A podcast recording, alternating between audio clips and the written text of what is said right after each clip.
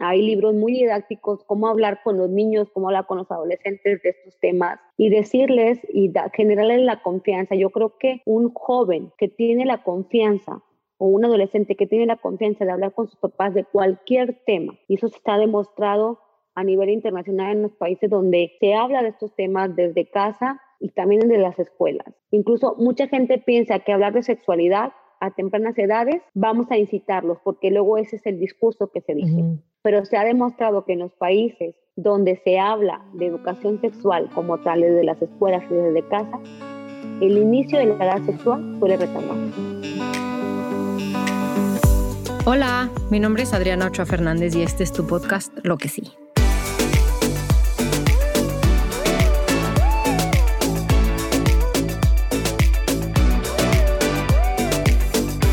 Lo que sí reúne anécdotas, historias, pensamientos con personas que están haciendo cosas para tener un mundo más justo, más equitativo y para que podamos reflexionar lo que queremos. Si buscas un mensaje de optimismo y motivación, crees que un mundo mejor es posible y si quieres que pongamos el reflector en lo que sí se está haciendo para lograr un cambio, te invito a quedarte a este tu podcast. Hola, muy buen día, buenas tardes, buenas noches, donde quiera que te encuentres. El día de hoy estoy grabando este episodio de Lo que sí con Esmeralda González Almontes. Ella es licenciada en Trabajo Social y Desarrollo Humano, tiene un máster en Ciencias con orientación en Trabajo Social, está a punto de graduarse del doctorado del programa Filosofía con orientación en Trabajo Social y Políticas Comparadas de Bienestar Social. Dentro de su trayectoria laboral ha participado en diversos proyectos de investigación a nivel estatal y federal, ha sido docente en diversas universidades desde 2013. Dentro de las líneas de investigación han estado la salud, sexualidad adolescente, género y política pública. Ella ha publicado en diversas revistas de investigación a nivel nacional e internacional. El día de hoy vamos a platicar con ella acerca del embarazo en adolescentes. La adolescencia temprana se considera de los 10 a los 14 años de edad, la adolescencia tardía de los 15 a los 19 años. En México, las y los adolescentes de 10 a 19 años representan el 17.2% de la población. Tomemos en cuenta que hay 126 millones de habitantes aproximadamente. Dentro de las consecuencias socioeconómicas, según el Fondo de Población de las Naciones Unidas, UNFPA, en México, cada día más de mil adolescentes dan a luz, o sea, 43 cada hora. Esto quiere decir que cada año 380 mil mujeres adolescentes acuden a servicios de salud para controles prenatales y atención en el parto. Esto le cuesta a la salud pública más de 6 mil millones de pesos. Al dejar de estudiar, estas adolescentes representan para el país una pérdida anual estimada de 31 mil millones de pesos mexicanos. Los ingresos anuales de las madres adolescentes fueron 32% menores de los que fueron madres en la edad adulta. Esto quiere decir que a menores ingresos, menores recaudaciones de impuestos. Esto quiere decir una pérdida de 11 mil millones de pesos. Lo cual conlleva a que el país esté perdiendo 63 mil millones de pesos anuales, o sea, el 0.27% del Producto Interno Bruto, lo cual compromete el futuro de estas niñas, niños y adolescentes. Muchas gracias Esmeralda por aceptar mi invitación. Ella es una mujer súper apasionada y entregada a sus alumnos y alumnas, además de que es mi maestra. Muchísimas gracias por la invitación a tus oyentes que vayan a escuchar este podcast, ya sea en la mañana, en la tarde, en la noche, espero que les pueda gustar. Y pues es un tema muy interesante que pues vamos a ir desarrollando en el transcurso de este momento. Y pues sí, hablar de este tema es una situación compleja, pero muy bonita. Entonces, muchísimas gracias por invitarme, la verdad. No, al contrario, muchas gracias, Esmeralda. Cuéntame cómo es que decidiste estudiar lo que estudiaste. Es una pregunta muy, muy padre. Cuando yo estaba en la licenciatura, yo primeramente estudié comunicación. Me di cuenta que pues que no la iba a hacer, ¿no? O sea, ni tenía el cuerpo así espectacular, ni los contactos como para ingresar al medio, aunque yo quería estar justamente en radio. Y entonces mi mamá trabajaba en el IMSS y me dice, pues está una plaza del IMSS, estudia algo relacionado con, con enfermería, medicina, algo que tenga que ver con el IMSS. Y claro, yo pues en mi momento de comunicóloga, yo decía, no, pues yo quiero ser comunicóloga, yo quiero ser comunicóloga, pero me di cuenta de la realidad económica, ¿no? Que no era tan sencillo, entonces decidí estudiar trabajo social porque se me hacía más fácil, más directo, y pues según en mi cabeza y en mis sueños guajiros, yo iba a terminando de estudiar trabajo social, incluso antes de, terminar podía entrar al, al IMSS, no sé, como asistente médico, y ya mientras tuviera un dinero podía seguir trabajando y aunque empezaba levantando cables. Pero resulta que estando estudiando los primeros años, pues estuvo padre, pues aprendí sobre política y todo, pero realmente no me apasionaba tanto. Entonces, eh, haciendo mi servicio, este, había un doctor que tenía muchísimos libros y una de mis tareas justamente era pasarlos a formato APA. Entonces, agarrar el libro y pues hacer todo el formato APA, este bendito formato APA que todo el mundo ama, ¿verdad? Y encontré un libro que se llamaba Trabajadoras Sexuales Mujeres ante todo. Y yo ya había hecho investigación, metodología cuántica y la verdad es que pues nunca he sido mala en la escuela, pero pues no, no, no, me, no he hecho el clic, ¿no? Cuando veo este libro me llama tanto la atención el título que le digo al doctor que me lo preste. Me lo prestó y yo creo que me lo terminé en un día y medio. un mm. libro que eran historias sobre mujeres trabajadoras sexuales y era una investigación de corte cualitativo de qué las llevó a estar en el, en el ámbito de la prostitución y qué es lo que habían vivido y cuáles eran sus vivencias y significados de, de todo lo que ellos, ellas vivían, ¿no? Entonces había discursos muy polarizados, desde discursos de mujeres que estaban como ahí por una necesidad muy grande que era como el general, uno o dos discursos de mujeres que estaban ahí por, por cuestión de gusto. Claro que en ese momento yo estaba como muy construida y pensaba que todas las mujeres que eran, eran prostitutas o que ejercían esta, esta profesión, pues estaban ahí porque era fácil, ¿no? Y al leer todas sus historias y todos sus discursos, pues me di cuenta de que no, y que estaba yo en un error y así fue como me empecé a adentrar en el tema de la sexualidad. Después empecé a leer libros y leí desde este libro de, por ejemplo, las trabajadoras sexuales, el segundo libro que me acuerdo que leí como tal era eh, El mercado negro eh, de la sexualidad infantil entre México, Canadá y, y Estados Unidos y cómo había este tráfico de, niños y toda esta sexualidad, que fue algo muy, muy brusco y que, wow, me cayó como de golpe. Muy interesante también, pero que sí es un tema muy, muy delicado. Y luego llegué justamente con el tema de la sexualidad adolescente. Había por ahí un proyecto de investigación con CONACYT, donde eh, pues fui becaria desde la licenciatura y empecé a adentrarme en el tema de la sexualidad y a derribar mitos y tabús que yo tenía. Y entonces eso fue lo que me llevó a estudiar este tema que tengo desde el año 2011 trabajando con él hasta la fecha y todavía es un tema que me sigue apasionando y me sigue encantando y es un tema muy relevante porque creo que la sexualidad y la adolescencia sobre todo, el hablar de adolescentes, yo, yo, yo lo digo en mis artículos o en las pláticas que tengo incluso en algún momento con ustedes en clase, ser adolescente es bien complicado, o sea, le quitamos los derechos de los niños pero tampoco tienen los derechos de los adultos. Entonces están en el limbo y hay una, toda una revolución en su cuerpo hormonal, física, social, cultural. Y entonces, y hablar de sexualidad en un contexto tan tradicional como el mexicano, como es el norteño, aparte que todavía es un poco más complicado, pero tenemos también como esta cultura a un lado eh, gringa pues es muy complicado. Entonces, eso me llevó a estudiar estos temas desde la cuestión de, la, de, los cambios biológicos del cuerpo, las edades cronológicas de la adolescencia, hasta las vivencias y experiencias de la sexualidad, que son muy complejas realmente el ser adolescente en esta etapa con una tecnología tan grande, con eh, múltiples formas de Facebook, Instagram, Twitter, Telegram, WhatsApp, o sea, que los, que los parques, esto, entonces es bien complicado. Sí, cuando uno es adolescente, digo, nosotros no estamos tan grandes, pero pues cuando uno estaba adolescente estaba complicado, imagínate ahora con toda esta revolución tecnológica. Claro, que te pueden encontrar toda la información que quieran en un clic, ¿no?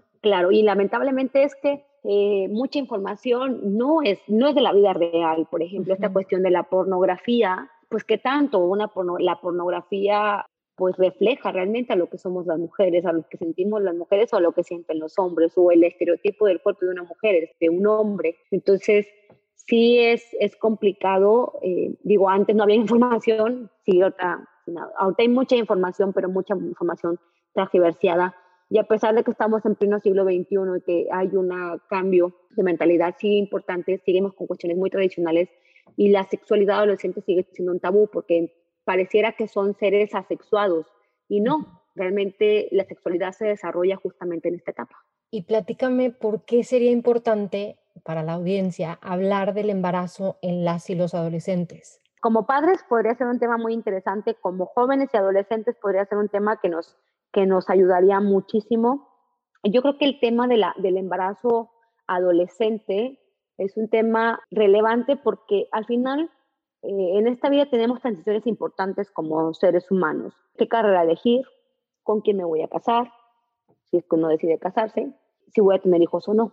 Realmente tener un hijo es una responsabilidad muy grande. A estas alturas, yo por ejemplo tengo 32 años y aún no soy madre y es un tema muy complicado porque sí quiero ser madre, pero me da miedo, pero y si no lo hago bien, entonces hay como todo esto alrededor, alrededor de la maternidad o de la paternidad.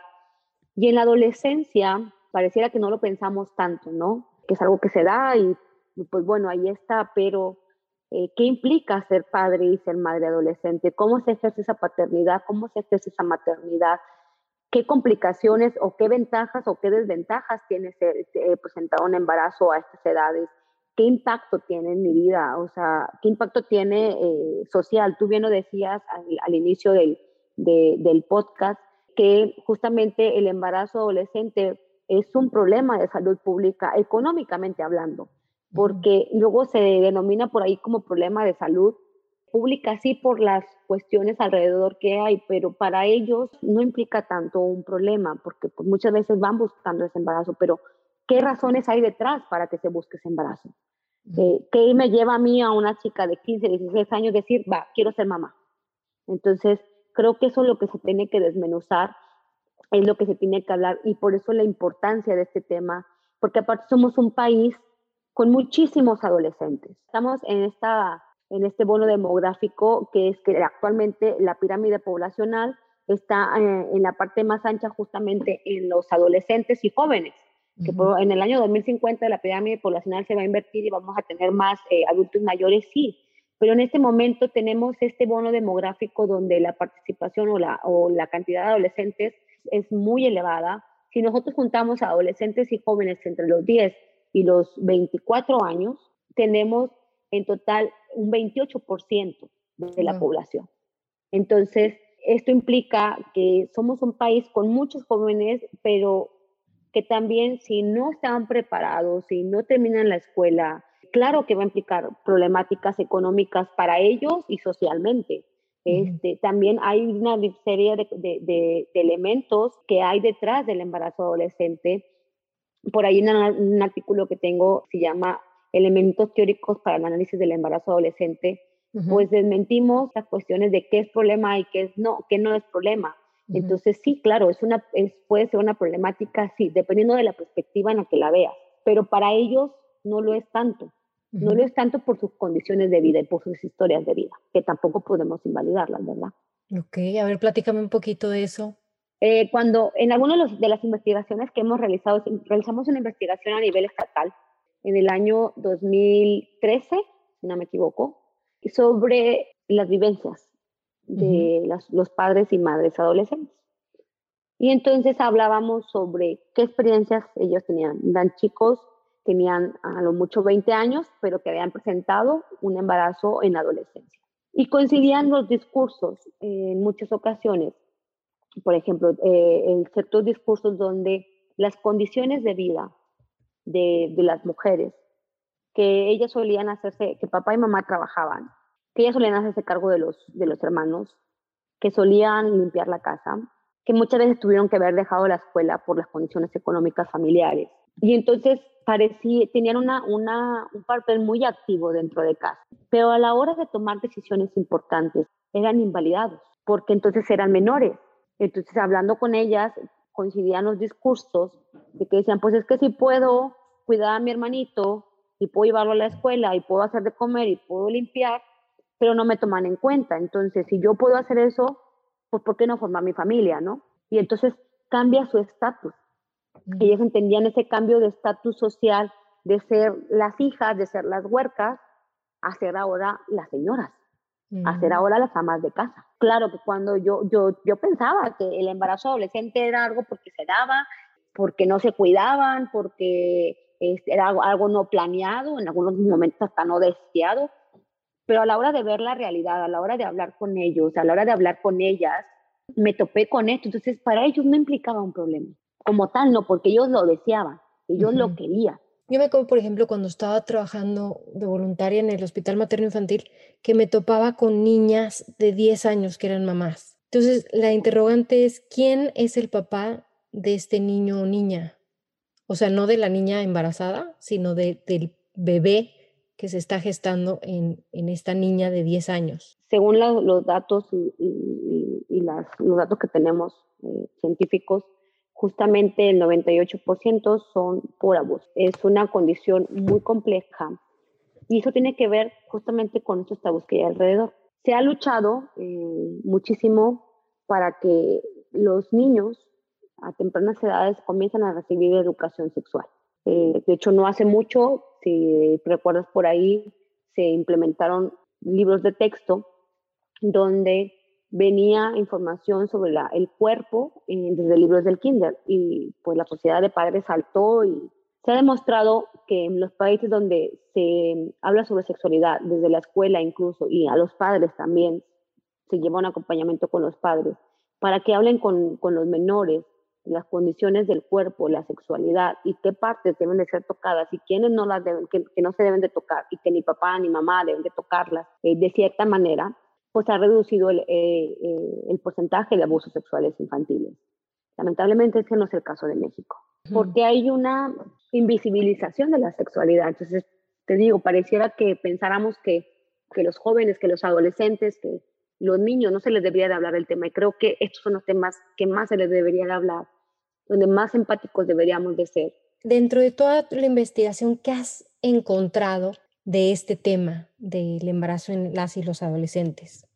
O sea, yo creo que las narrativas, ya sea, ya sea una cuestión cuantitativa o cualitativa, cualquiera de las dos, creo que hay mucho, mucho estigma alrededor del embarazo adolescente, que te digo, creo que esa es como la cosa que a mí más me ha impactado.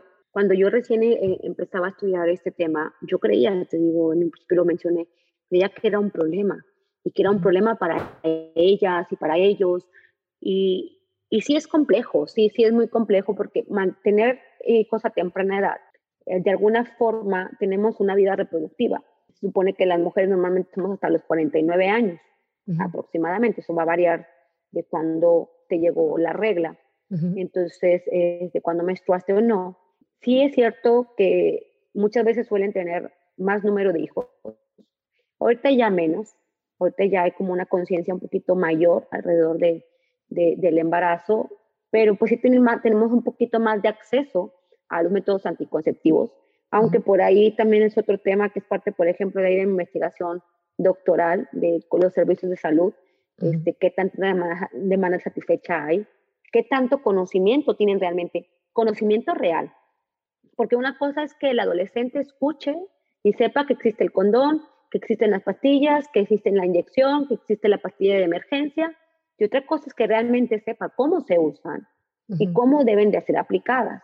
Entonces, es un tema completamente distinto que por ahí tenía eh, en mi tesis de maestría justamente el tema central, el uso y conocimiento real de anticonceptivos en adolescentes, porque sí es muy distinto. Entonces, el que he encontrado creo que es, es muy diverso, creo que es, es, es muy polarizados estos, estos resultados porque sí, o sea, sí, pues según los, los jóvenes y muchos de los adolescentes que, he entrevistado, padres y madres, sobre todo madres, las, mujeres son las que suelen más buscar el embarazo más que los hombres.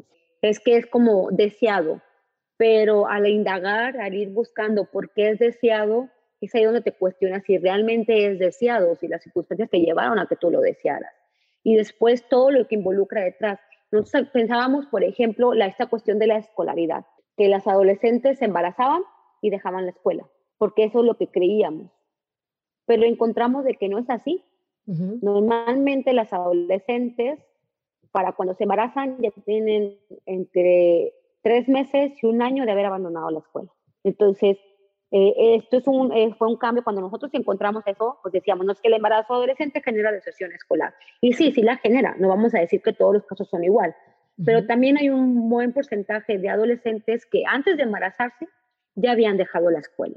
Entonces esos mitos que hay alrededor, o también encontramos por ahí haciendo una revisión de, de literatura, encontrábamos que el embarazo adolescente es perjudicial para la salud, por ejemplo. ¿Sí? Que si te embarazas adolescente vas a truncar tu desarrollo y bla, bla, bla. Entonces hay como muchos, muchas cuestiones alrededor. Claro que si te embarazas a una muy temprana edad, cuando apenas estás desarrollando entre los 10, 14 años, el embarazo implica un riesgo de salud, claro que implica un riesgo de salud. Pero también hay muchos estudios donde dicen que el embarazo entre los 15 y 19 años no implica un riesgo de salud si se lleva con las debidas precauciones. ¿Qué pasa con los adolescentes? No suelen ir a las consultas prenatales, no, no suelen eh, tomarme los medicamentos, porque es, eh, así son los adolescentes en general. O sea, no ocupan estar embarazados para no ir al médico, por ejemplo, o no ocupan no estar embarazados para no tomarse medicamento. Entonces, los adolescentes tienen un, eh, un, pensamiento, este pensamiento mágico de a mí no me va a pasar, yo no voy a embarazar, yo no me voy a infectar, yo no me voy a enfermar, yo no voy, el yo no, el yo no, a mí no me va a pasar. Eso es un pensamiento general que la mayoría de los adolescentes tienen. Entonces, no suelen ir a las consultas. Entonces, no es tanto que, que, que, tengan un riesgo de salud porque biológicamente su cuerpo así sea. Esto lo digo desde los estudios científicos eh, que se han hecho eh, en diversas investigaciones. Hay estudios que incluso te dicen que la densidad mineral ósea suele aumentar más cuando te embarazas siendo, eh, teniendo en esta adolescencia tardía de los 15 a los 19, casi 18, 19 años, que no hay un riesgo como tal tan latente. El riesgo implica este, de otras cuestiones del no cuidado, ¿no? De, de, del no cuidado como tal del adolescente. Pero si hablamos de un riesgo de salud como tal para los adolescentes, el embarazo, sí tiene que ver con las edades más tempranas de los 10 a los 14 años, ahí sí implica un riesgo, muchísimo mayor. Entre un embarazo entre 16 y 19 años, ya no, eh, prácticamente los estudios te dicen que no implica como tal un riesgo de salud, pero sí te implica un riesgo de salud por los no cuidados. Una pregunta, Esmeralda, muchas gracias por toda esta información que me estás compartiendo. Para los papás y las mamás que me están escuchando, ¿qué recomendaciones le podrías dar a ellos o a ellas para poder llevar este tema de la mejor manera posible? O sea, ¿cómo puedes ellos y ellas actuar con sus adolescentes ante estos retos? Creo que lo primero que se tiene que hacer es hablar en casa sobre sexualidad. Eso es muy importante. Y quitarle este pecado que pareciera que un adolescente eh, no debería eh, tener relaciones sexuales.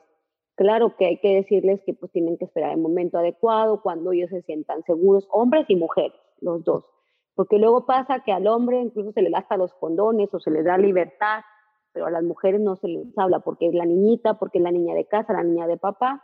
Y entonces creo que lo primero que tenemos que hacer es derribar esos tabús que hay y hablar sobre la importancia del cuerpo, sobre la importancia de decidir sobre él y que, por ejemplo, en el caso, esta condición de la, de la virginidad, que la virginidad al final termina siendo un concepto social como tal. O sea, la virginidad es un concepto social, porque sabemos todo mundo que esta cuestión del imen se puede romper con cualquiera, hasta haciendo un split para aquellas que van a ballet, o, o sea, hay muchas formas que eh, la virginidad, te digo, es más un concepto social, una cuestión construida, que se le da muchísimo peso. Entonces yo creo que habla primero de sexualidad, que los papás se informen. Hay ahorita de esta tecnología, esta revolución tecnológica, creo que es muy importante. Hay muchas ACES que ayudan, por ejemplo, está Xochiquetzal, que incluso da talleres para padres, está Supera, entonces hay muchos foros, diálogos eh, que si usted uno se, mete a buscar, va a encontrar eh, cómo hablar con los adolescentes sobre sexualidad. Hay libros incluso de la Organización Mundial de la Salud, cómo hablar con los niños, cómo hablar con los adolescentes de estos temas y decirles y generarles la confianza. Yo creo que un joven que tiene la confianza o un adolescente que tiene la confianza de hablar con sus papás de cualquier tema, y eso está demostrado a nivel internacional en los países donde se habla de estos temas desde casa y también desde las escuelas. Incluso mucha gente piensa que hablar de sexualidad a tempranas edades vamos a incitarlos, porque luego ese es el discurso que se dice pero se ha demostrado que en los países donde se habla de educación sexual como tal desde las escuelas y desde casa, el inicio de la edad sexual suele retardarse. Entonces, claro, el hablar de esto, no solo, no solo desde que yo quiero que mi hijo me tenga confianza, sino orientados, o sea, buscar información científica, información real, información de expertos que nos puedan ayudar a poder hablar con los adolescentes de estos temas, porque es un tema complicado, o sea, si es un tema que tú le dices al adolescente, por ejemplo, en las escuelas y llevas la plática y se agarran a la risa de risa y jijiji, jajaja, porque es normal, es, es un tema que, que, nadie les habla, es un tema que si nosotros habláramos con los, con los adolescentes desde pequeños, no generaría ese morbo. Y claro, lo prohibido, pues llama más la atención, ¿verdad? Entonces, si, si como padres pudiéramos hablar de esto, creo que evitaríamos, en primer lugar, que hubiera un embarazo eh, nuestras hijas o que nuestros hijos se embarazaran. Digo, no lo podremos evitar al 100%, porque no podemos evitarlos al 100%, pero sí podríamos evitarlo eh, en gran medida. El tener esa confianza para que el adolescente pueda hablarlo, pueda decirlo, también es como muy, muy importante y estar orientado. Yo creo que eso es lo, lo principal que yo le recomendaría a los padres. ¿Y desde qué edad lo recomendarías? Yo hablar de sexualidad en general, primero hablaría sobre el cuerpo y lo hablaría desde, desde pequeño. O sea, yo sí tengo claro que desde que yo, si yo llego a tener hijos, incluso con mis hermanas lo hablo con mis sobrinos, este, el decirles qué partes, lo mencionaba hace rato, qué partes se pueden tocar, qué partes no. De hecho, nadie te debe tocar, que no te den besos en la boca. Entonces, con los niños, a partir de su lenguaje, para evitar abusos. Y con los adolescentes, para evitar caer justamente en, estas condiciones en los hombres, la condición del morbo, de la cosificación incluso del cuerpo de la mujer, del creerse más hombres porque tengo más mujeres, porque eso es una, una realidad que pareciera que la hombría se mide desde, desde el número de mujeres que tienes, y eso mismo ellos no lo, no lo han comentado. Y las mujeres incluso dicen, no, pues es que sí, yo soy sexualmente activa, pero no se lo digo a nadie, ni mi novio lo sabe porque pareciera que las mujeres debemos de ser recatadas, debemos ser de casa, debemos de...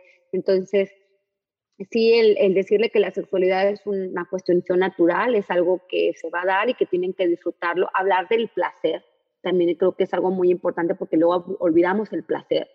hablar del placer y también esta, esta cuestión de pues tocar todos los temas, ¿no?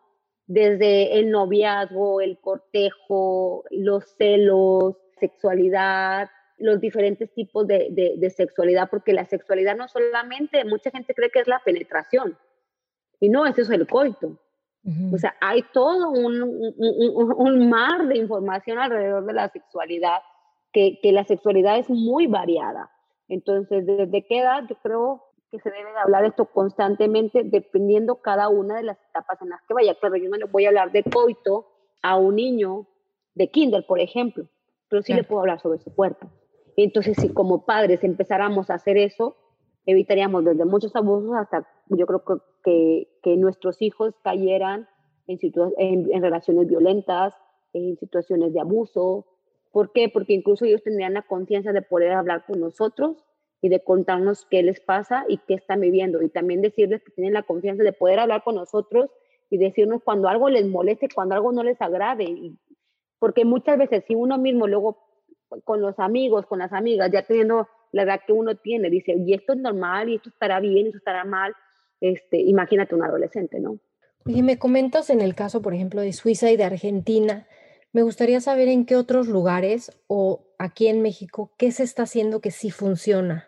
A ver si se hacen cosas, no sé qué también se hagan. La verdad es que, por ejemplo, tenemos estos programas de salud sexual y reproductiva adolescente que se dan en los centros de salud. Por ejemplo, la Secretaría tiene los servicios denominados amigables, que se supone que es un servicio en el que el adolescente va y puede pedir información y hay un, un equipo especializado para adolescentes que habla sobre sexualidad, sobre violencia y sobre todos los temas que tengan que ver con adolescentes, específicamente salud sexual y reproductiva.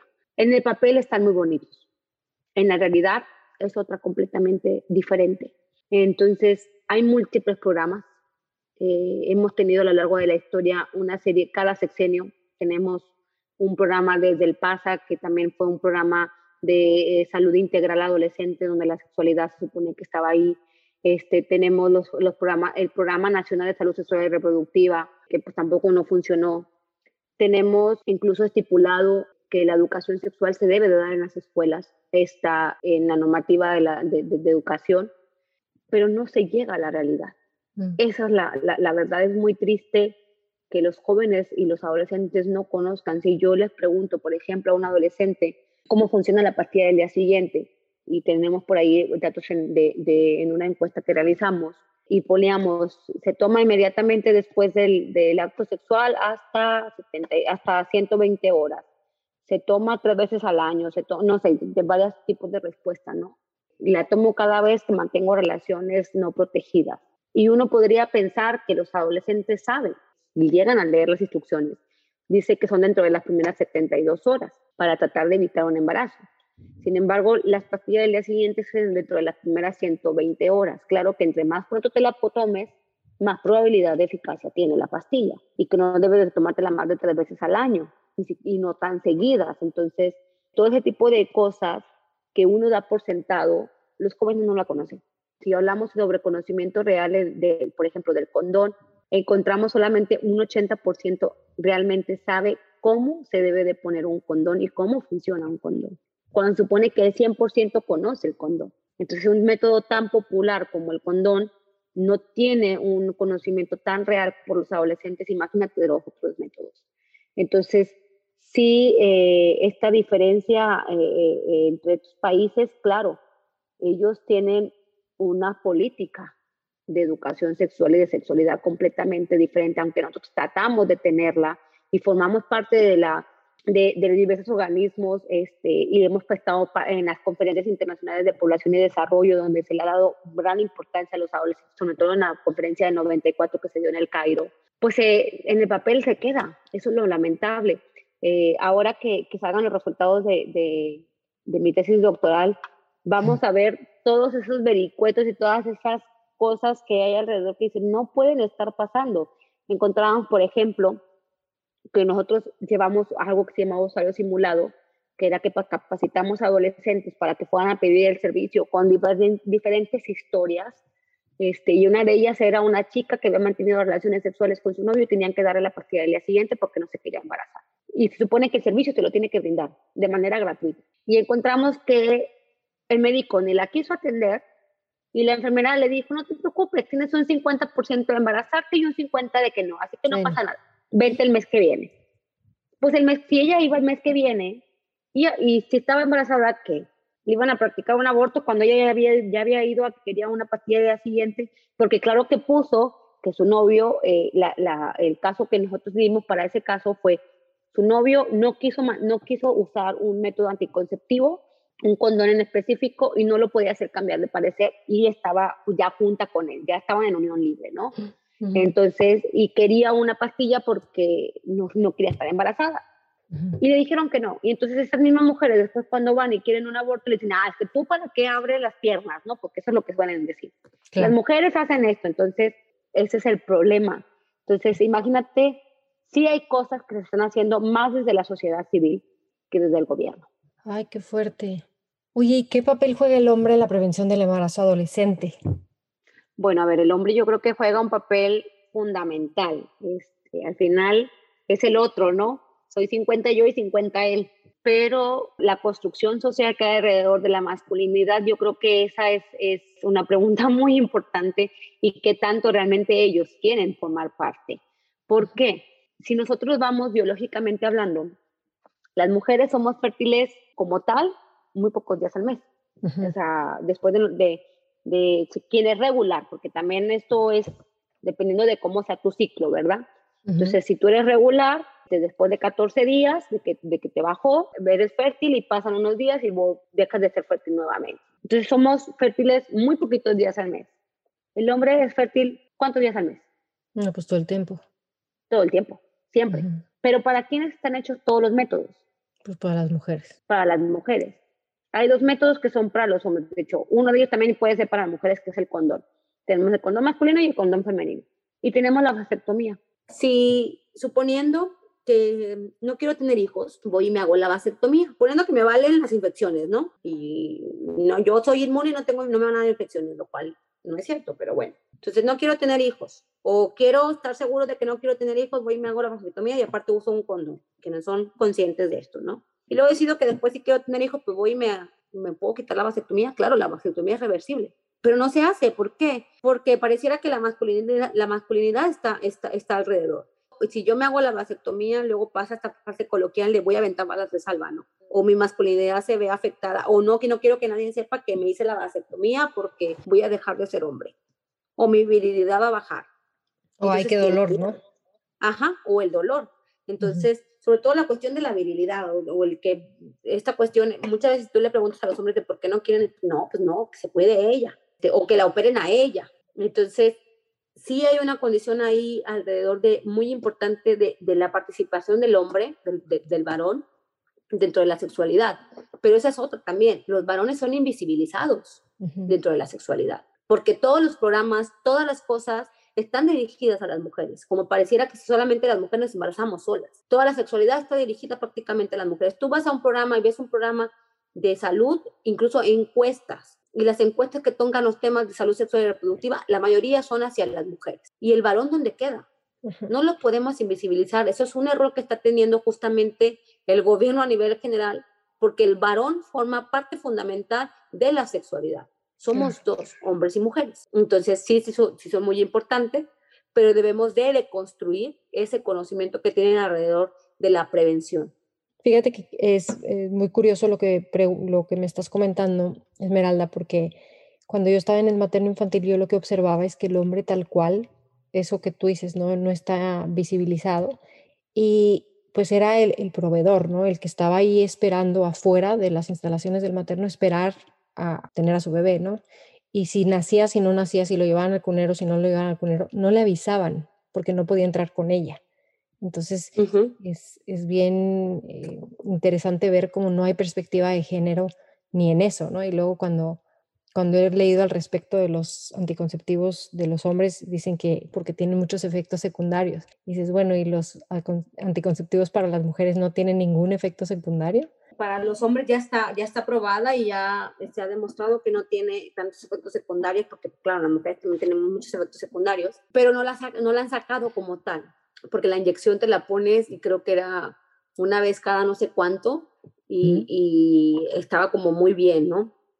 Y decían, bueno, ¿y por qué no se saca? Y por ahí en, en una entrevista con expertos de salud sexual y reproductiva, decían que esto tenía que ver también con una condición económica Mm. O sea, una inyección con estas condiciones este, iba a generar un, el no percibir mucho dinero para las farmacéuticas en los métodos anticonceptivos para las mujeres. no. Entonces, hay una condición económica detrás, aparte de una condición social, que de por sí hablar sobre eh, anticoncepción en hombres es complicado, porque eso pareciera que es responsabilidad de la mujer. También hay una condición económica y política eh, muy, muy grande alrededor de.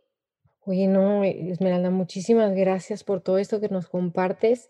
No sé si tengas algo que le quisieras compartir a la audiencia de todo lo que has investigado, algo que se nos haya pasado ver en este podcast.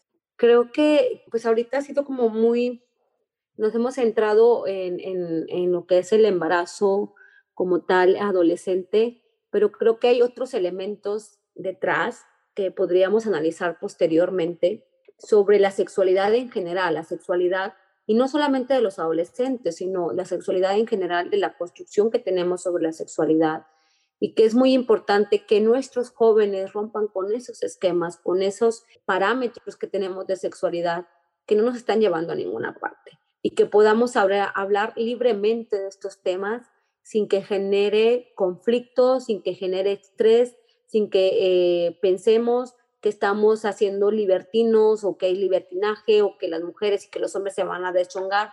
¿Por qué no? O sea, los adolescentes creo que tienen un papel fundamental en la sociedad. No son el futuro del mañana, son el ahora, porque ya están aquí.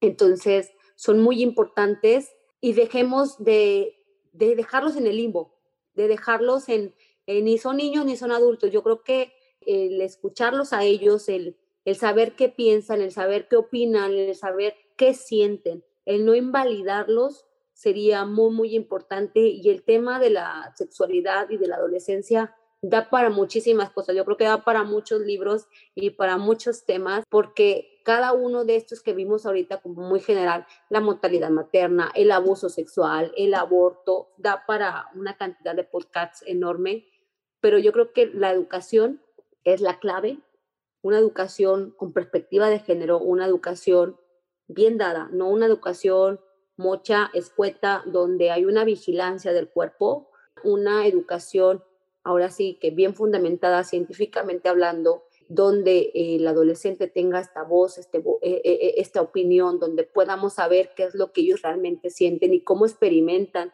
esta sexualidad sin la necesidad de condenar, de, de castigar ni de criminalizar.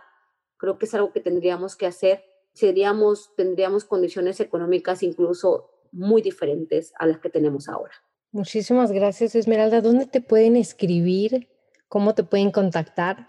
Pues me pueden escribir por medio de mi correo, que es esmeralda.gonzález.upn.edu.mx, si tienen ahí por ahí alguna duda. Y pues si en algún momento por ahí me pueden escribir, podemos estar en contacto. Hay diversos eh, artículos, por ahí si googlean mi nombre, Esmeralda González Almontes, hay diversos artículos de corte científico que incluso ahí vienen también mis correos en los papers. Y pues aquí estamos para cuando nos guste volver a invitar y que nos quieran volver a escuchar, pues claro, con todo gusto.